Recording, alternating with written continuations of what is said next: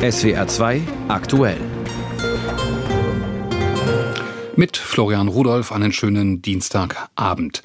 Israel. Auf einmal ein schwieriger Partner. Außenministerin Baerbock hat ihren Amtskollegen Eli Cohen empfangen. Er ist Teil der neuen ultrarechten Regierung von Netanyahu. Dazu das SWR Tagesgespräch. Jetzt haben wir es amtlich. Der US-Nachrichtensender Fox News hat Lügen über die Präsidentschaftswahlen in den USA 2020 verbreitet.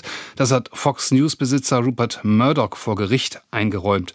Und Drei Monate nach dem tödlichen Messerangriff auf eine 14-jährige Schülerin in Illerkirchberg ist jetzt Mordanklage gegen einen Asylbewerber aus Eritrea erhoben worden. Das und mehr hier bis halb sieben. Israels neue Regierung ist erst seit Ende letzten Jahres im Amt. Eine ultrarechte Koalition um Langzeitpremier Benjamin Netanyahu, die vor allem auf Konfrontation setzt. Und das schlägt sich nieder. Eskalierende Gewalt im Nahen Osten, ausgelöst durch eine Siedlungspolitik, die provokante Fakten schafft. Neue Außenposten werden legalisiert, Wohnungen zu Tausenden sind im Westjordanland geplant. Als Begründung dienen die Terroranschläge der vergangenen Wochen, die militärisch hart beantwortet werden. Annalena Baerbock und die Außenminister aus Frankreich, Italien, Großbritannien und den USA haben protestiert. Nur eines von vielen Themen, über die Baerbock heute mit ihrem israelischen Amtskollegen Eli Cohen bei dessen Antrittsbesuch in Berlin gesprochen hat. Uli Haug berichtet.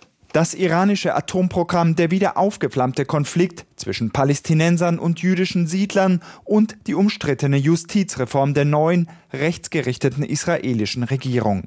Es gab viel zu bereden zwischen Ellie Cohn und Annalena Baerbock. Trotz der Großbaustellen betonten beide die engen Beziehungen, die es ermöglichen würden, auch Probleme anzusprechen. Konkret tat das Außenministerin Baerbock bei der in Israel möglichen Einführung der Todesstrafe für Terroristen. In Deutschland lernt man in der Schule, dass Israel, obwohl es wie kein anderes Land von Terror bedroht ist, die Todesstrafe nur einmal in seiner Geschichte vollstreckt hat. Gegen Adolf Eichmann.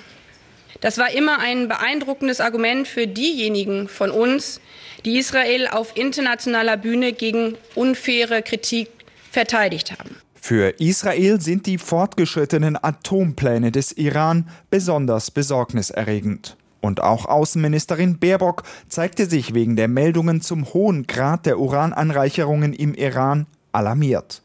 Aus ihrer Sicht gibt es dafür keinerlei plausible zivile Rechtfertigungen. Baerbock stellte klar, dass Iran nicht in den Besitz der Atombombe kommen dürfe. Ihr Amtskollege Cohn drängte zur Eile und schloss für Israel auch eine militärische Reaktion nicht aus. In einem ersten Schritt kann man wieder Sanktionen verhängen. In einem zweiten Schritt liegt auch eine glaubhafte militärische Option auf dem Tisch.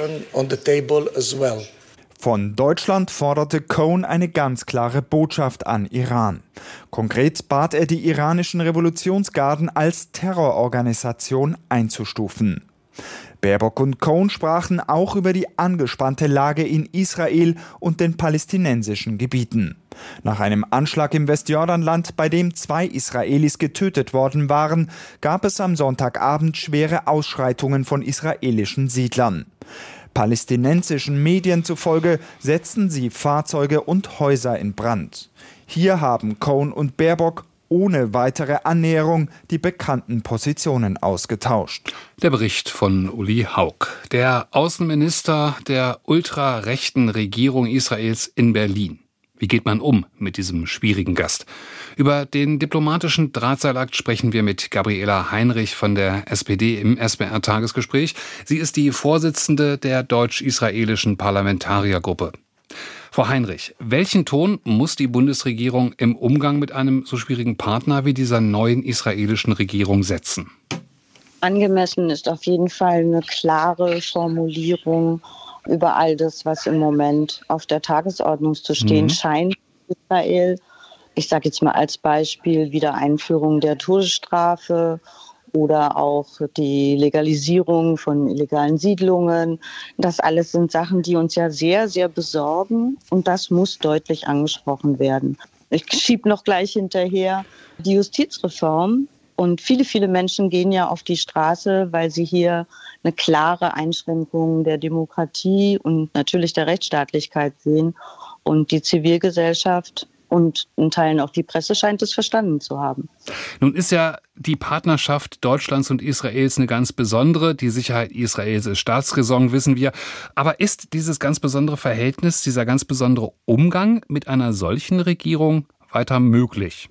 Ja, das muss weiter möglich sein. Also Freundschaft zeigt sich ja dann auch, wenn es schwierig wird. Hm, ja, Freundschaft beispielsweise mit einer Regierung, dessen Finanzminister lieber einen Gottesstaat Israels will, der schon als Abgeordneter beispielsweise getrennte Geburtsstationen für Jüdinnen und Araberinnen gefordert hat? Ja, das sind alles Aussagen, die uns sehr, sehr befremden. Und genau deshalb müssen wir es ansprechen. Mhm. Und gerade weil wir eine so intensive und ich sage es nochmal, auch freundschaftliche Beziehung zu Israel haben, zu dem Land Israel, zu den Menschen in Israel, müssen wir diese schwierigen Themen immer wieder ansprechen und auch deutlich machen, dass wir nicht verstehen, in welche Richtung diese Demokratie jetzt zielt. Bei welchen Gelegenheiten sprechen wir das an? Beispielsweise auch bei Regierungskonsultationen sollten die wieder aufgenommen werden? Also man spricht es auf jeden Fall an und meines Wissens hat es die Außenministerin Annalena Baerbock heute auch getan, dass sie sehr wohl ausgedrückt hat, dass wir uns Sorgen machen über die gesetzgeberischen Vorhaben in Israel, was ich schon gesagt habe, Wiedereinführung der Todesstrafe oder die ganzen Fragestellungen, die die Unabhängigkeit der Justiz betreffen. Das sind die Gelegenheiten, in denen man darüber sprechen kann. Mhm. Und ich weiß von meinen Kollegen und Kolleginnen, wenn ich das so anschließen darf, es gibt ja sehr, sehr viele Abgeordnete, die häufig auch nach Israel reisen und Gespräche führen und die auch feststellen, es gibt durchaus auch konservative Parlamentarier, die insgesamt die Entwicklung auch kritisch sehen und an die müssen wir uns wenden und die müssen wir stärken. Mhm. Aber lassen Sie mich da jetzt gerade noch mal nachfragen. Ich habe es ja angesprochen, die Regierungskonsultationen, die gemeinsamen waren ja schon länger ausgesetzt, aber es war immer die Frage, ob die wieder eingeführt werden sollen. Wie stehen Sie dazu? Also ich glaube, wir müssen jetzt erstmal abwarten, ob jetzt der richtige Zeitpunkt ist. Es ist auch immer eine symbolische Frage. Wann setzt man wieder neu was auf? Wir haben genügend Gelegenheiten mit den Israelis, mit den Regierungsvertretern, mit den Parlamentariern, aber auch mit der Zivilgesellschaft, diese Themen immer wieder anzusprechen. Mhm. Ich will jetzt nicht in einen offiziellen Charakter nehmen, weil es doch sehr symbolhaft wäre. Das heißt, gemeinsame Kabinettssitzungen mit dieser israelischen Regierung sagen Sie, brauchen wir eher nicht.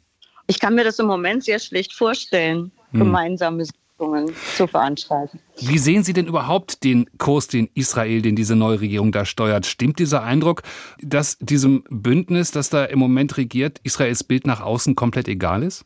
Den Eindruck könnte man haben, aber ich weiß auch, dass es zum Beispiel in Israel sehr stark diskutiert wird, was es für Auswirkungen hat zum Beispiel auf die Wirtschaft? Was wird es für Auswirkungen haben auf Investitionen? Also rein, wenn man die Ökonomie sich anschaut, dann kann es mittelfristig ihnen nicht egal sein, welches Bild hier entsteht. Und ich glaube, dass die Zeichen, die wir sehen im Moment, auch sehr widersprüchlich sind.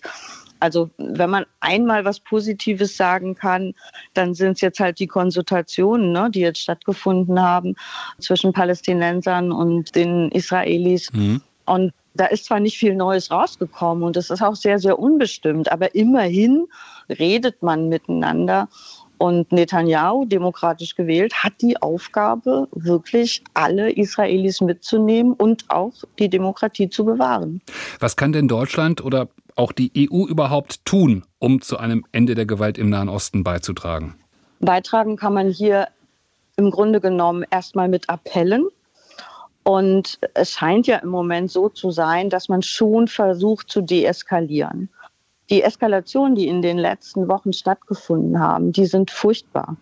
Also sowohl natürlich, wenn Israelis angegriffen werden, genauso wie wenn dann entsprechende Siedler auch Palästinenser angreifen. Das ist alles wirklich sehr, sehr hart auch zu beobachten. Aber man kann hier immer nur noch mal den Appell geben. Und mein Eindruck ist, dass man es jetzt nicht zu einer weiteren Eskalation kommen lassen mhm. will. Und das müssen wir uns weiter anschauen. Unter den gegebenen Umständen geben Sie der Roadmap, die eine friedliche Zwei-Staaten-Lösung vorsieht, noch eine Chance? Wir haben keine andere Lösung. Und die Zwei-Staaten-Lösung ist das, wohinter wir stehen, was wir auch immer wieder kommunizieren.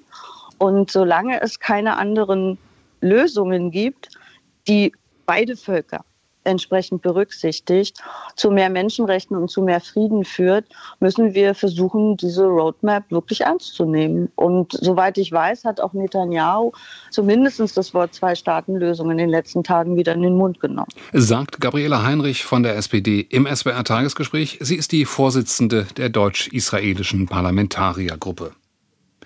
Sind Autos mit Verbrennermotor am Ende doch nicht so tot, wie viele es gerne hätten? Auf EU-Ebene soll eigentlich 2035 das Totenglöcklein für Neuwagen mit Verbrenner läuten. Hier beharrt aber Bundesverkehrsminister Wissing von der FDP darauf, dass Deutschland nur zustimmt, wenn gleichzeitig synthetische Autokraftstoffe erlaubt werden und sorgt damit im Europaparlament für Irritationen. Und auch in der Bundespolitik regt sich Widerstand. FDP-Fraktionschef Dirr kündigte eine gesetzliche Änderung für die Zulassung dieser sogenannten E-Fuels an, also klimaneutraler synthetischer Kraftstoffe, die auf Basis von Ökostrom hergestellt werden können. Die Grünen zeigen sich überrascht. Von einem Durchbruch könne nicht die Rede sein, heißt es. Was denn nun? Aus Berlin, Claudia Plass. Eine Mobilitätswende geht nach Ansicht von Bundesverkehrsminister Volker Wissing nur mit verschiedenen Technologien. Für Fahrzeuge bedeutet das für den FDP-Politiker wir brauchen jede technologische Lösung, die batterieelektrischen Antriebe, Wasserstoff-Brennstoffzellen, aber eben auch synthetische Kraftstoffe. Nur so könnten die ambitionierten Klimaschutzziele erreicht und die Gesellschaft mobil gehalten werden. Wissing setzt vor allem auf die synthetischen Kraftstoffe, auf die sogenannten E-Fuels. Das sorgt erneut für Streit innerhalb der Koalition. Hintergrund ist das geplante EU-weite Verbrenner aus. Neuwagen mit Verbrennungsmotoren sollen in der Europäischen Union von 2035 an faktisch nicht mehr zugelassen sein. Eine Regelung, die so gut wie beschlossen ist. Es fehlt nur noch ein letztes Okay der Mitgliedstaaten. Der Verkehrsminister aber will dem geplanten Aus möglicherweise nicht zustimmen und stellt Bedingungen an die EU-Kommission. Die EU-Kommission soll eine Regulierung vorlegen, die es ermöglicht, dass Verbrennungsmotoren in Europa nach 2035 zugelassen werden können, wenn sie nachweislich nur mit synthetischen Kraftstoffen betankt werden können. Noch liege kein entsprechender Vorschlag vor, deswegen könne Deutschland den EU-Plänen so nicht zustimmen, machte Wissing deutlich. Anders das grün geführte Umweltministerium, das hatte sich für ein eindeutiges Verbrenneraus ausgesprochen. Für den FDP-Minister Wissing steht fest, aber wenn es unterschiedliche Auffassungen gibt, ist ja kein Geheimnis, dass die Grünen zustimmen würden, auch ohne äh, die Regulierung zu synthetischen Kraftstoffen, äh, dann ist das zwangsläufig eine Enthaltung, aber die ähm, hat eben auch entsprechende Auswirkungen. Damit würde eine Einigung auf EU-Ebene möglicherweise ins Wanken gebracht. Das Umweltministerium verteidigte die geplante EU-Regelung für emissionsfreie Neuwagen und betonte, sowohl die EU-Kommission, eine Mehrheit im Europäischen Rat und das EU-Parlament stünden hinter der Regelung. Zitat die Neuregelung ist sinnvoll, notwendig und klug, weil sie ein großer Schritt in Richtung Klimaneutralität der EU ist. Gerade im Verkehrsbereich gibt es noch viel zu tun. Der europäische Prozess läuft seit langem und ist weit gediehen. Es fehlt nur noch die letzte Billigung im Ministerrat der EU, die ein formaler Akt ist. Das Ministerium appellierte zudem an die Verantwortung gegenüber der Industrie und gegenüber den europäischen Mitgliedsländern. Die Autokonzerne bräuchten Planungssicherheit, um ihre internationale Wettbewerbsfähigkeit zu erhalten und Arbeitsplätze zu sichern. Viele Autokonzerne wollten zudem schnell auf E-Mobilität umsteigen und, so das Umweltministerium, Zitat, Deutschland steht hier auch in europäischer Verantwortung. Zustimmung zur Haltung des Verkehrsministers kommt aus der CSU. Landesgruppenchef Alexander Dobrindt will, dass Wissing sich für eine Änderung der Pläne auf EU-Ebene einsetzt, zugunsten einer technologieoffenen Entscheidung und einer Chance für synthetische Kraftstoffe. Die linken Vorsitzende Janine Wissler dagegen kritisierte den Verkehrsminister. Sie warf ihm Blockadehaltung vor. Wissing müsse sich vom Auto zum Verkehrsminister fortbilden, andernfalls werde er nie den notwendigen Beitrag seines Ressorts zum Klimaschutz leisten können. Der Bericht von Claudia Plass. Und noch ein absehbares Aus beschäftigt uns heute. Mehrere Ministerien, Wirtschaft und Bau arbeiten an einem Verbot von Gas- und Ölheizungen in einem ersten Schritt schon ab kommendem Jahr. Wer es auch künftig warm mag, der muss dann auf klimafreundliche Alternativen umsteigen, wie Wärmepumpe, Fernwärme oder Biomasse. Das wird teuer für die ohnehin schon schwer gebeutelten Häuslebauer, warnt die Wohnungswirtschaft. Und dazu kommt, Wärmepumpen sind schwer lieferbar. Wenn Sie Ihren Heizungsfachmann oder Ihre Heizungsfachfrau mal herzlich lachen hören wollen, fragen Sie die einfach mal nach dem nächstmöglichen Einbautermin. Davon abgesehen, zunächst mal geht es nur um einen Gesetzentwurf und um jede Menge Beratungsbedarf. Aus Berlin Hans-Joachim Viehweger. Es ist ein gewaltiger Kraftakt, den sich Bundeswirtschaftsminister Robert Habeck zusammen mit Bauministerin Clara Geiwitz vorgenommen hat. Bis zum Jahr 2045 sollen sämtliche Heizkessel, die mit fossilen Energieträgern betrieben werden, außer Betrieb gehen. Derzeit heizt aber noch fast jeder zweite der 41 Millionen Haushalte in Deutschland mit Gas, jeder vierte mit Öl. Für den Umstieg setzt die Politik auf strenge Vorgaben. So müssen neue Heizungen ab kommendem Jahr zu mindestens 65 Prozent mit erneuerbaren Energien betrieben werden. Ein Grenzwert, der in der Regel nur durch den Anschluss an Fernwärmenetze, den Einbau von Wärmepumpen, Biomassekesseln oder kombinierten Heizanlagen möglich ist. Wer das Ziel des Ausbaus der Erneuerbaren und auch der Energieeffizienz und Energieeinsparung ernst nimmt, kommt am Thema Gebäude nicht vorbei, sagt dazu Britta Hasselmann, Fraktionsvorsitzende der Grünen im Bundestag. Doch die Vorgaben sind mit hohen Investitionskosten verbunden, warnt Thorsten Frei, der parlamentarische Geschäftsführer der Unionsfraktion. Es sei auch fraglich, ob so viele Wärmepumpen oder Fernwärmeanlagen so schnell überhaupt installiert werden könnten. Da ist immer auch die Frage zu stellen, was ist zumutbar, was ist technisch möglich und wo stehen Kosten auch noch einigermaßen im Verhältnis zum Nutzen. Linken Fraktionschefin Amira Mohamed Ali warnt zudem vor den Folgekosten für Mieter. Wenn etwas teurer wird und man zur Miete wohnt, kann man davon ausgehen, dass der Vermieter das auf die Mieterinnen und Mieter umlegt. Hierzu bräuchte es doch ganz klare Regelungen, die verhindern, dass das geschieht. Aber nicht nur aus den Oppositionsparteien kommt Kritik, sondern auch vom Koalitionspartner FDP. Es steht völlig außer Frage, dass wir den Gebäudesektor klimafit machen müssen. Aber das kriegen wir nur hin, wenn wir die Menschen mitnehmen. Was Habeck da jetzt vorgelegt hat, überfordert viele. Sagt der wohnungspolitische Sprecher der FDP-Fraktion Daniel Föst. Ihn stört vor allem der Plan, dass bestehende Gas- und Ölheizungen maximal 30 Jahre laufen dürfen.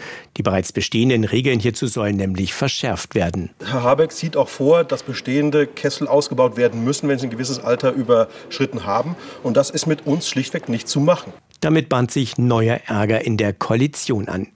Die Unionsparteien setzen alternativ auf mehr Anreize, um den Gebäudesektor bis 2045 klimaneutral zu gestalten. CSU-Landesgruppenchef Alexander Dobrindt. Klimabonus für den Austausch von Ölheizungen, Abwrackprämie für Energiefresser. Das ist der richtige Anreiz, um Menschen davon zu überzeugen, dass Klimaschutz sinnvoll ist, aber nicht diese Verbotsorgie, die offensichtlich von den Grünen maßgeblich so weiter betrieben wird. Nachbesserungsbedarf an den bislang bekannt gewordenen Plänen um einen offiziellen Gesetzesentwurf handelt es sich noch nicht, wird aber auch aus der SPD-Fraktion signalisiert. Man müsse beim geplanten Verbot neuer Gas- und Ölheizungen Härtefälle berücksichtigen, sagt Fraktionschef Rolf Mützenich. Und seine Stellvertreterin Verena Huberts betont, man dürfe auch die Wohnungskrise nicht aus dem Blick verlieren. Hans-Joachim Viehweger berichtete. Fox News, das war längste Zeit der Präsidentschaft Donald Trumps der Haus- und Hofberichterstatter des Weißen Hauses, was auch in der Männerfreundschaft von Medientycoon Rupert Murdoch mit Trump lag und an geschäftlichen Vorteilen, die ihm gewährt wurden. Dass Fox News wissentlich sein Publikum belog und die mehr von der geklauten Wahl 2020 verbreiten half, das hat sich schon in den vergangenen Wochen abgezeichnet. Aber jetzt hat Rupert Murdoch selbst unter Eid eingeräumt, dass berühmte Fox-Kommentatoren wie Tucker Carlson die Wahllüge verbreitet haben.